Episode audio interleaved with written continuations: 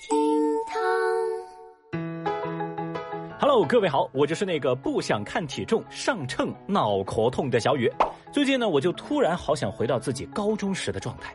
你想想，高中的时间好充裕的，一天那么长，上午五节课，下午五节课，早自习、晚自习还能午休，中间还穿插个课间操，一天三顿饭，一顿都不落下，能做五六张卷子，就这还能抽空吃个零食啊，谈个恋爱什么的。但是现在一天哗啦哗啦就过去了，我连饭都还没吃够呢。微博三百九十二万人关注，女子网恋被骗八百多万。这不，电信诈骗的事儿天天都在说。今天头条又是他，说北京的张女士在某婚恋平台邂逅了自称是在银行上班的杨先生。两个人在网上聊天的过程当中，杨先生说自己看上了一套价值七千万的房子，把自己的房子卖了呢，值两千万，剩下的钱还差好几千万呢。不过杨先生也说了，自己可是有赚钱的门道，不是在银行工作吗？他可以利用工作的便利进行投资。这张女士听了之后啊，就心动了。这杨先生就说了：“既然以后要成为一家人，现在我也带着你发财。”然后就让张女士打开了一个名为“新加坡金融数字”。货币交易中心的一个链接，说只要跟着他买，保证稳赚不赔呀！哦，张女士信以为真，前后给杨先生打钱，总计八百二十四万元。可是张女士后来发现，这八百多万的投资啊，几千万的获利，根本在这个网站上就提取不出来。而此时此刻，杨先生也失去了联系。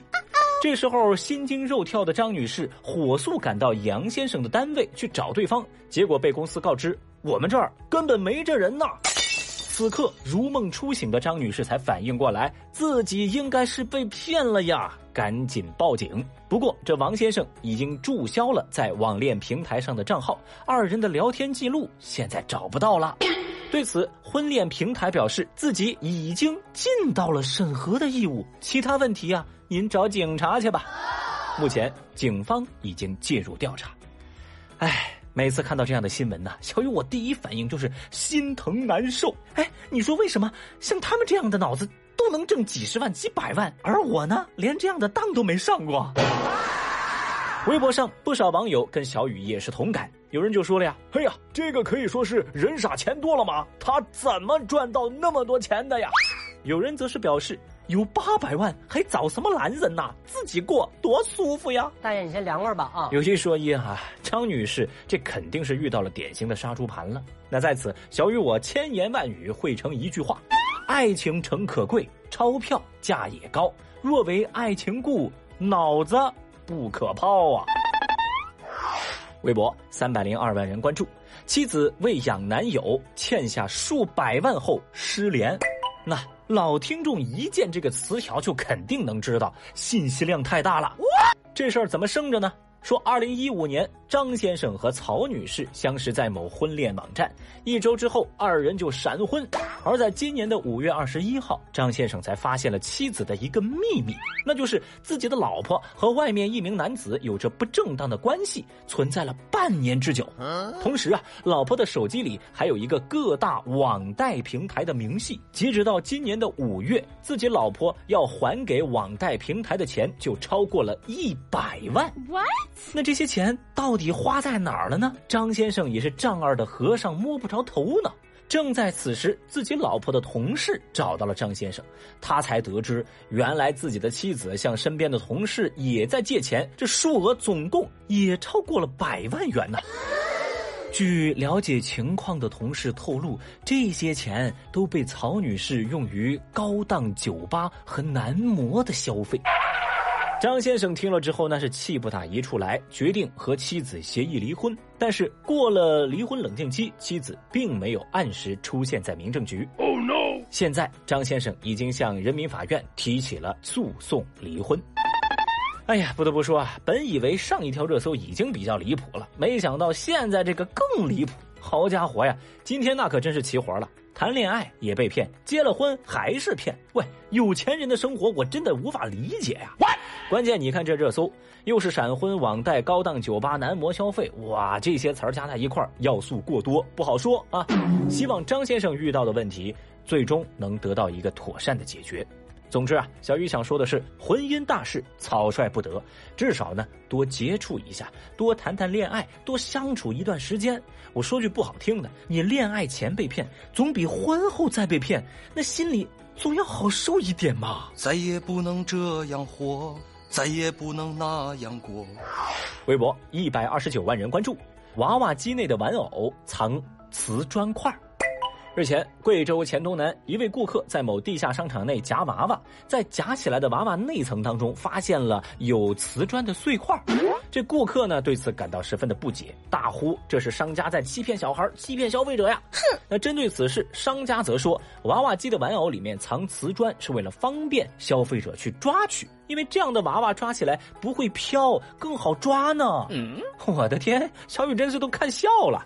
啊！你怕消费者夹不到娃娃，专门去增加重量？哎呦，那可真是呃百年难遇的好商家呀！你这是把消费者的智商按在地上摩擦呀！你他妈有病吧你！面对大家的质疑，商家还回应了，他们说啊，自己在娃娃机上明确提示了内含填充物、塑料袋、石头等等，你们介意的话就不要抓这个娃娃。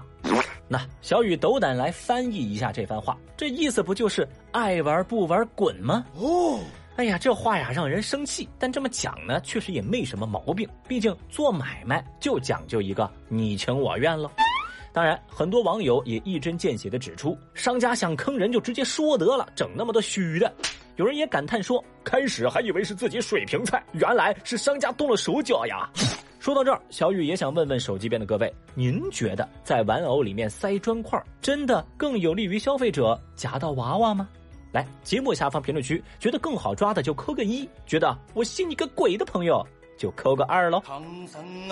可以说啊，消费者走过最长的路就是商家的一些套路了。事实上呢，娃娃机抓力可调，出货概率可调，这本身呢就是个公开的秘密，相关消息媒体也报道过很多次了。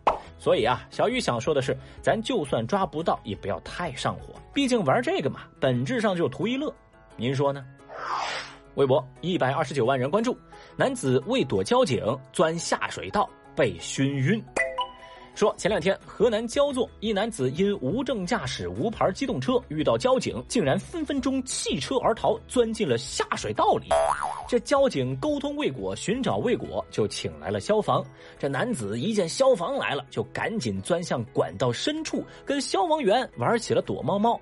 后来，因为担心男子会吸入有害气体，这救援人员呢是一个个的掀开沿路的窨井盖，连钻几个下水道的道口之后，终于是救出了已经体力不支的男子。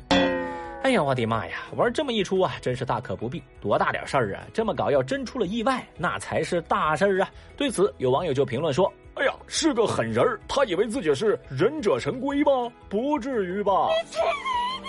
有的人也表示。这男的是有大病啊！花时间救你不说，吸入了有害气体还得去医院，是不是傻？神经病啊！说起来，这位大哥也真够胆大的啊！无证驾驶钻下水道，那要是醉驾还不得上天呢？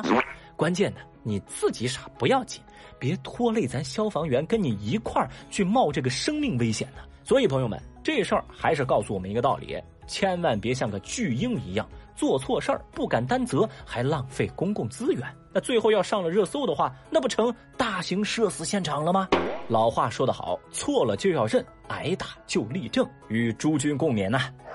好了，以上就是今日份的厅堂微博报，解锁更多互动姿势，欢迎来喜马拉雅 APP 微博报的评论区活捉小雨哦，又或者来新浪微博找我玩耍。明天我们再聊，拜拜。